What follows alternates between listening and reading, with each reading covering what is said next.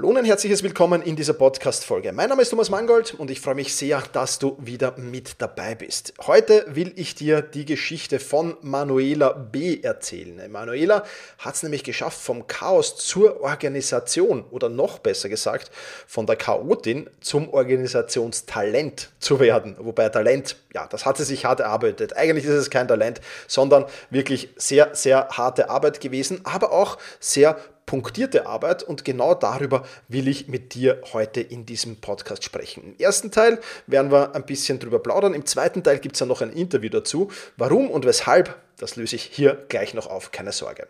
Zunächst müssen wir mal ins Jahr 2021 zurückwandern. Da habe ich nämlich, wie fast jedes Jahr, ähm, entweder am Jahresende oder am Jahresbeginn, einen Jahresplanungsworkshop gehalten. Und ich habe in diesem Jahresplanungsworkshop ähm, erzähle ich auch immer, was sind meine Ziele, was will ich im kommenden Jahr erreichen, wie will ich das umsetzen und dergleichen mehr. Also das ist wirklich ein praktischer Workshop, jedes Jahr eigentlich, wo ich auch immer meine Dinge erzähle, beziehungsweise meine Ziele und mein vergangenes Jahr, weil das reflektiert gehört ja auch sehr viel Reflexion dazu. Das erzähle ich halt immer, was da bei mir war und nehme das gleich als Beispiel, was die Teilnehmerinnen und Teilnehmer da dann auch anwenden sollen. Und in diesem äh, Workshop im Jahr 2021 habe ich erzählt, mein Ziel ist es, ein erzählendes Sachbuch zu schreiben. Ich glaube nämlich, dass viel, viel mehr Menschen ähm, ja wirklich mehr angeteasert werden von einem erzählenden Sachbuch als von einem normalen Sachbuch und dass man dadurch viel, viel mehr in die Umsetzung gehen kann als in einem normalen Sachbuch. Und ähm, deswegen, ja, habe ich das einfach erzählt und es war so mein großes Ziel. Und war damals eigentlich schon relativ klar, ja, ich bin wahrscheinlich ein ganz passabler Sachbuchautor, aber wenn es dann darum geht, ein erzählendes Sachbuch äh, zu äh, kreieren, sozusagen, oh ja, ja, also das war schon in der Schule nie meine Stärke und deswegen fand ich es mega spannend, dass zufälligerweise, und da sieht man, wie oft der Zufall Regie führt im Leben, ein Autor in diesem Workshop saß nämlich der liebe Paul de Krinis, ähm, und der mich dann einfach nachher angesprochen hat und gesagt hat, Thomas, hm, ich bin ein Autor, ich, ich schreibe eigentlich Thriller, Krimis und Co. Und ähm, ja, ich bin da dabei und wenn du Lust und Laune hast, dann stemmen wir dieses Projekt gemeinsam. Genau, und das war eigentlich der Startschuss. Aber lass mich zunächst einmal ähm, beginnen wieder bei Manuela oder lass uns zurückgehen zu Manuela besser gesagt, denn darum soll es ja heute auch gehen. Und Worüber geht dieses Sachbuch und worüber erzähle ich da? Ich erzähle schlicht und einfach die Geschichte einer Klientin. Ja, der Name ist natürlich geändert, sie heißt im wirklichen Leben nicht Manuela und auch nicht B. Ja, also ihr hat einen vollkommen anderen äh, Namen. Aber sie ist einfach eine jener Klientinnen, wo ich gesagt habe, diese Geschichte, die die Manuela da, diese, diese Transformation eigentlich, die die Manuela da durchgegangen ist, die mm, ist eigentlich die perfekte Grundlage für ein erzählendes Sachbuch.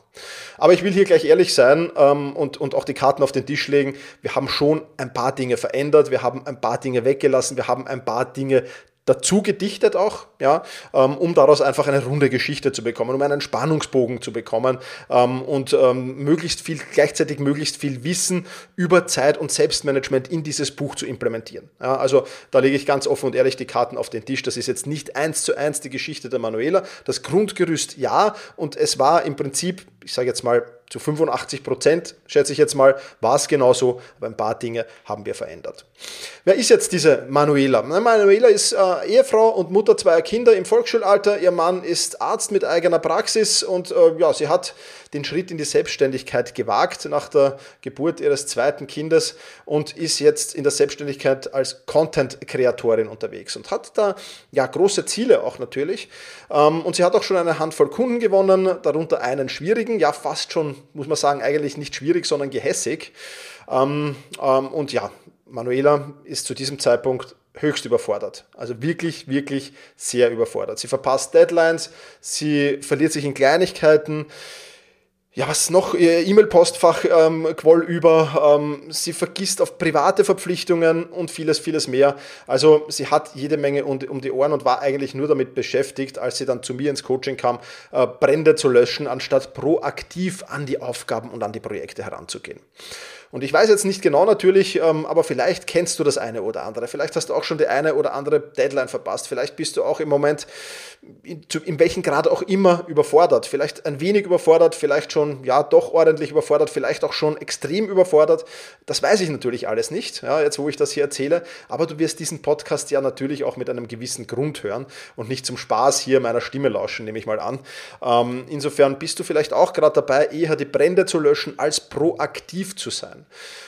und das ist halt eine Sache, die Manuela mit vielen, vielen anderen meiner Klientinnen und Klienten verbindet, logischerweise. Und ähm, was der Unterschied war, die Sachlage bei der Manuela war schon, besonders schlimm, schlimmer als im Vergleich zu anderen. Ja, das muss man schon klipp und klar sagen. Also sie war schon nervlich auch ziemlich am Ende. Ich würde noch nicht sagen, dass sie im Burnout war, das definitiv nicht, aber es hätte wahrscheinlich, ja, vielleicht zwei, drei, vier Monate, vielleicht ein halbes Jahr noch gefehlt, in diesem, in diesem Tempo und mit diesen Dingen weiterzumachen, dann wäre es vielleicht passiert.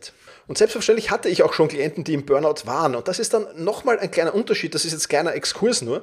Ähm, also auch kein Problem, wenn du im Burnout bist. Also Problem natürlich schon äh, auf, auf weiterer Sicht. Aber oftmals ist, ist, ist der Lernwille und der Veränderungswille von den Menschen, die schon im Burnout sind und die das eben diagnostiziert vielleicht sogar schon haben, ähm, viel, viel höher als von denen, die noch versuchen, irgendwie diesem Strudel zu entwischen. Also du kannst dir das vorstellen, so wie ein, wie ein, wie ein Wasserstrudel, der dich da immer weiter hinunterzieht und du strampelst halt und strampelst halt und strampelst halt.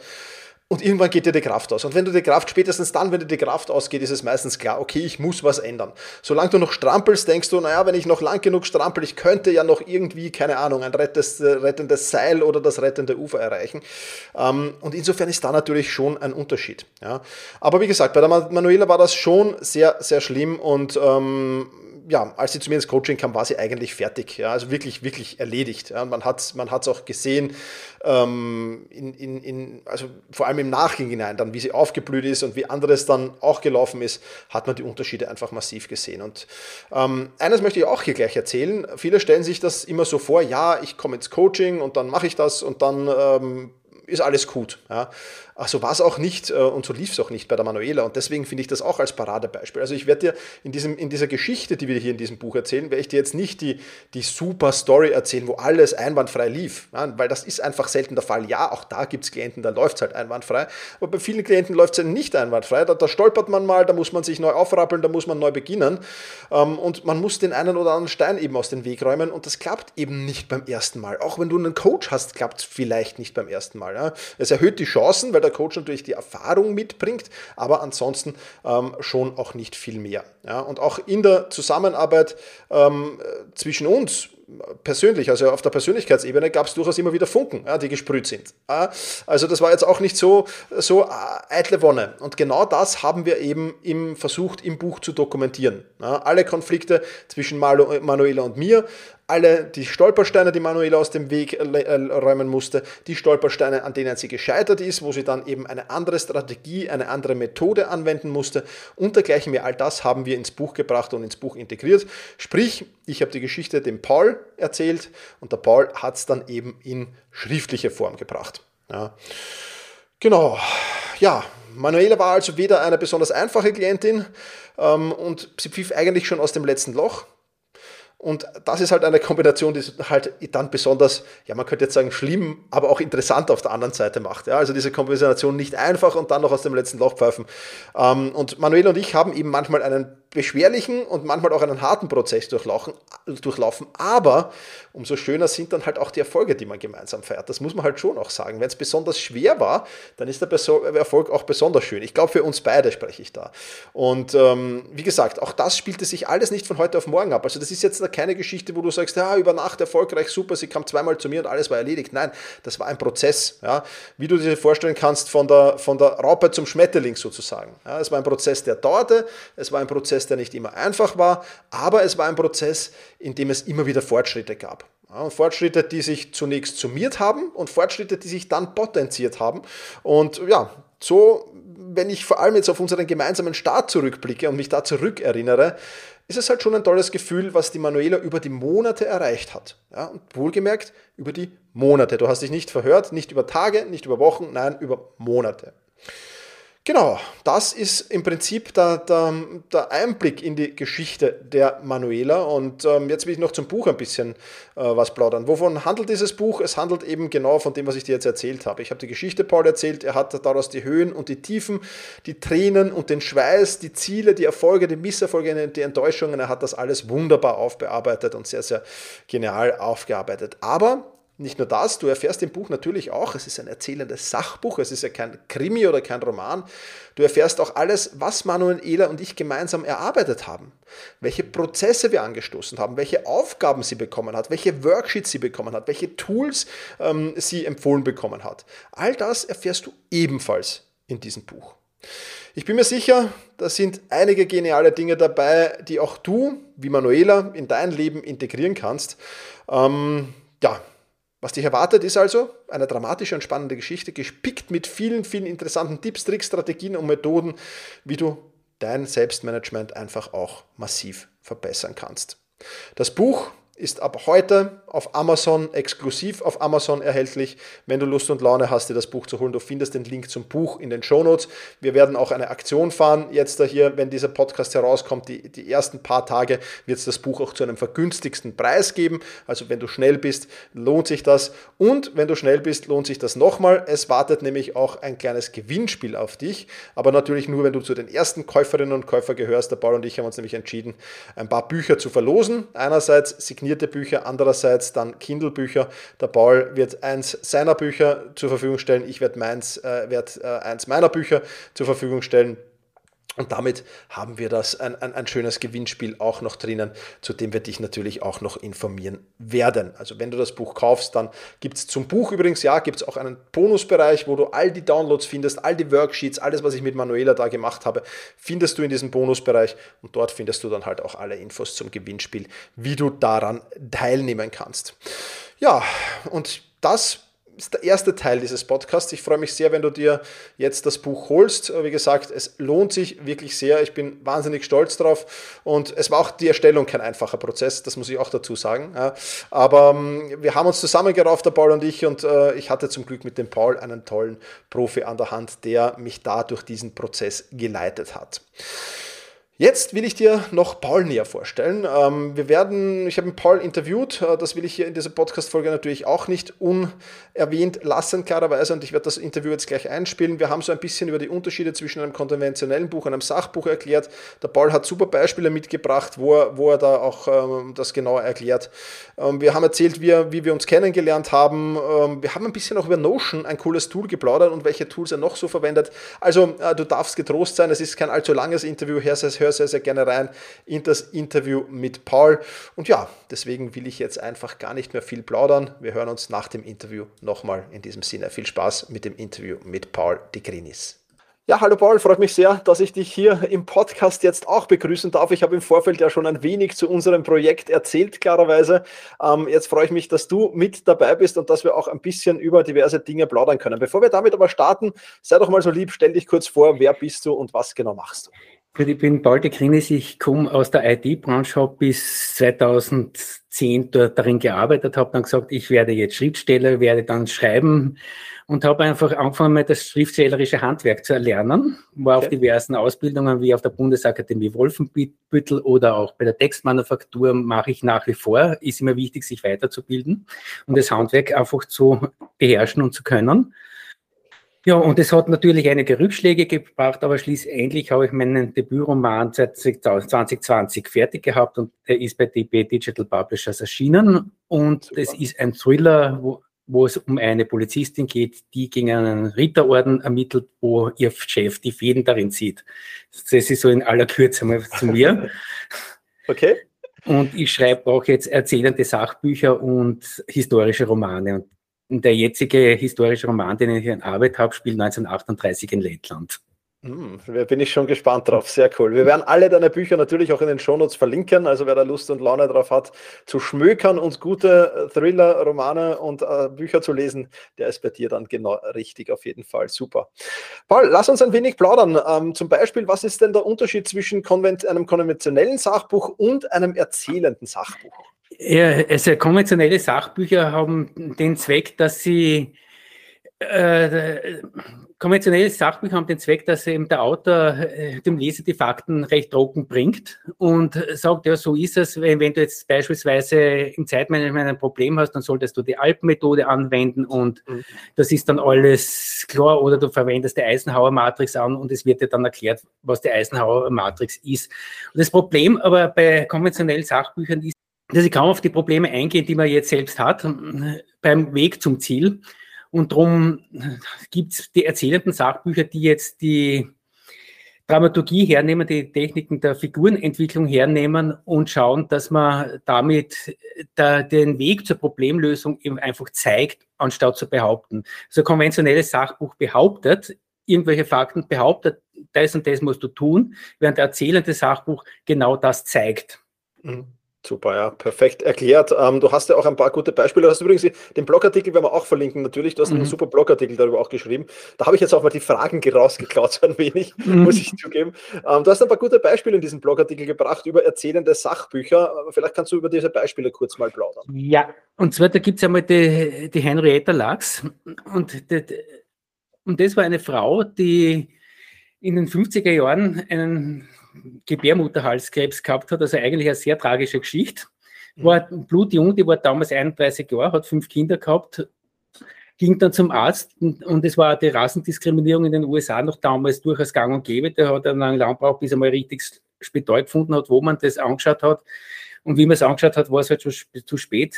So, es ist dann acht Monate drauf gestorben an dem, an dem Krebs. Und dann war es so, dass man ein paar Zellen entnommen hat von diesem Krebs, und man hat dann festgestellt, die Krebszellen sterben nicht ab. Die leben weiter oder sie teilen sich frisch fröhlich vor sich hin. Und mittlerweile ist es so, so dass man also diese Hehlerzellen äh, immer mehr geworden sind, klarerweise, und man hat sie einfach zur Krebsforschung weitergegeben. Super, ja. Und diese Hehlerzellen gibt es mittlerweile, die werden nach wie vor eingesetzt. Mittlerweile haben wir schon gut 70 Jahre nach den Tod der Henrietta Lachs die Krebszellen sind nach wie vor eigentlich blutjung, vermehrt sich nach wie vor frisch fröhlich in den Kulturen und mittlerweile gibt es mehr Krebszellen, als die Frau im gesunden Zustand lebendig Zellen gehabt hat. Okay. Das heißt, es ist eine, eine endlose, also sozusagen ein ewiges Leben der Henrietta Lachs und genau das hat die Rebecca Scoot thematisiert und als erzählendes Sachbuch gebracht. Mhm, super. Und das zweite erzählende Sachbuch, das ich jetzt im Blogartikel bringe, ist der John Krakauer in eisigen Höhen. Und da geht es dann darum, um die Mount Everest-Expeditionen, die am Anfang ja hochriskant sind, sind dann nach wie vor hochriskant. Ja. Aber äh, damals war es halt nicht so kommerzialisiert. Heute sagt halt jeder, ja, ich setze mir ein Ziel, ich gehe jetzt auf Mount Everest, so Ratigams. es wird dann halt äh, kommerzialisiert und genau das ist auch damals passiert, wie die, im 1996, wie es da zu einer Riesenkatastrophe gekommen ist, weil einerseits organisatorisch am Mount Everest nicht alles da war, man hat wieder warten müssen, es haben sich Staus gebildet. Der John Krakauer war einer der letzten, die noch auf den Gipfel raufgekommen sind und nach fünf Minuten schon runter. Also das okay. ist, also das hat man nicht viel vom Gipfel erlebt weil er gesehen hat, ui, da kommt ein Sturm.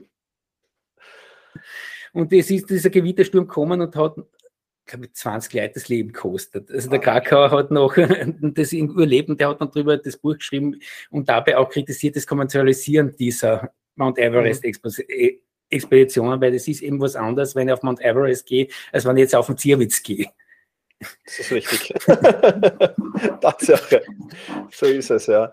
Super, ja. Also das zwei, zwei gute Beispiele. Ich muss ehrlich gestehen, ich habe keines von beiden gelesen, aber du hast mir jetzt mit deinem Blogartikel äh, den Geschmack darauf gemacht. Ich werde mir die jetzt mal, mal holen, zumindest eines der beiden. Auf jeden Fall spannend. Ja, super. Paul, wir zwei haben uns ja 2021 in einem meiner Workshops, damals Jahresplanungsworkshop, war es, glaube ich, ja. wenn ich es richtig in Erinnerung habe, kennengelernt. Ähm, und ähm, da habe ich ja zu meinem Ziel erzählt, ein erzählendes Sachbuch zu schreiben. Ne? Und du hast dich da dann bei mir gemeldet und wir sind ins Gespräch gekommen. Wir haben uns dann noch in Wien getroffen und und yeah. und. Ähm, äh, wie fandest du prinzipiell das erste Mal, als ich das so darüber geplaudert habe, eine, die Idee, ein erzählendes Sachbuch über Zeitmanagement zu schreiben? Ja, die Idee habe ich gut gefunden. Ich sage ganz ehrlich, haben wir jetzt gedacht, da brauchst du ein bisschen zu viel zu. okay.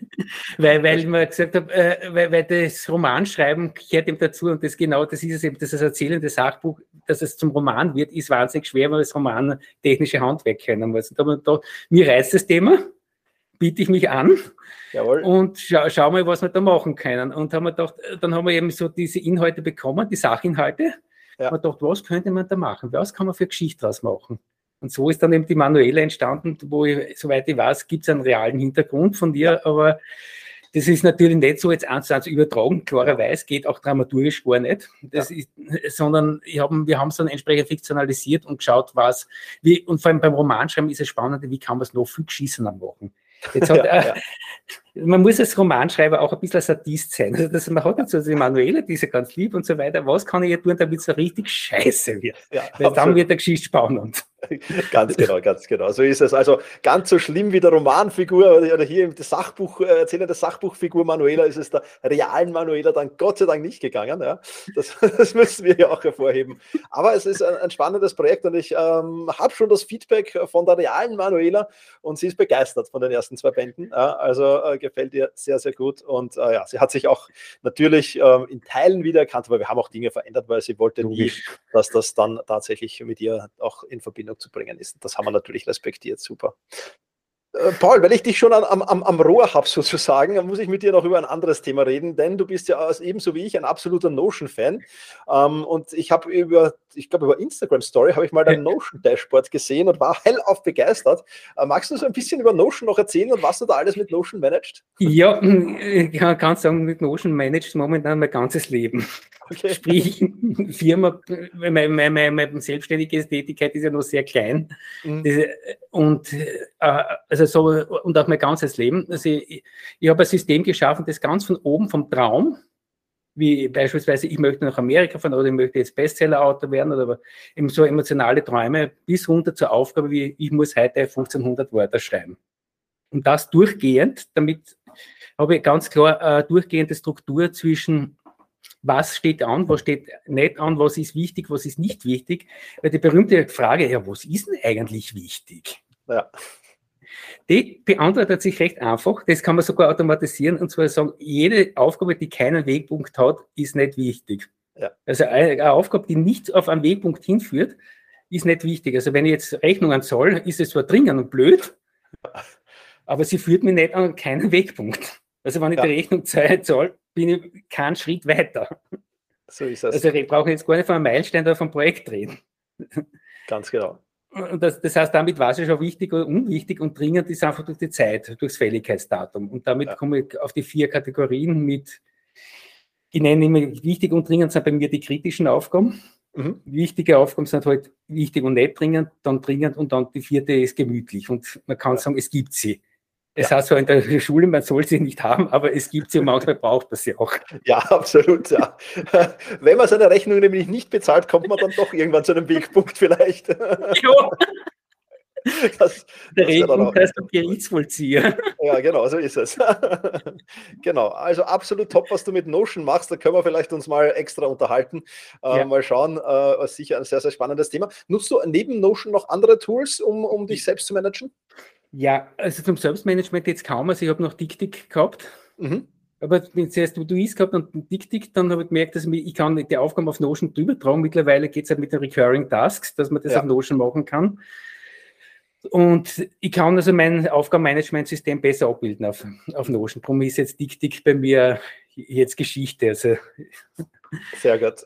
Und sonst verwende ich, ich habe jetzt alles auf Notion, bis auf ja, außer jetzt meine romantechnischen Sachen. Also die mhm. verwende eigene Tools, weil es gibt natürlich Dinge, die für die Notion einfach nicht geeignet ist. Und das ja. muss man auch ja, sehen. Es ist nicht die eierlegende Wollmilchsau, es kann sehr viel, ja.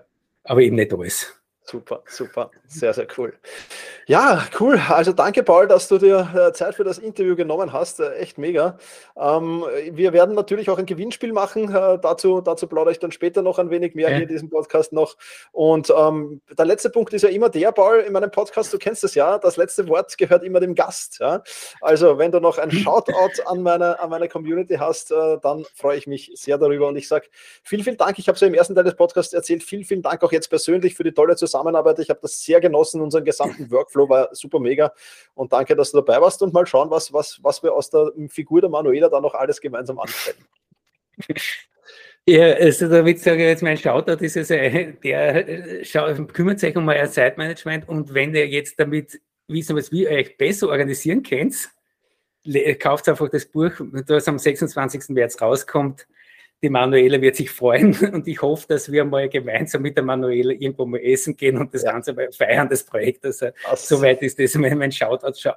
Kümmert euch um euer Zeitmanagement und geht es einfach an.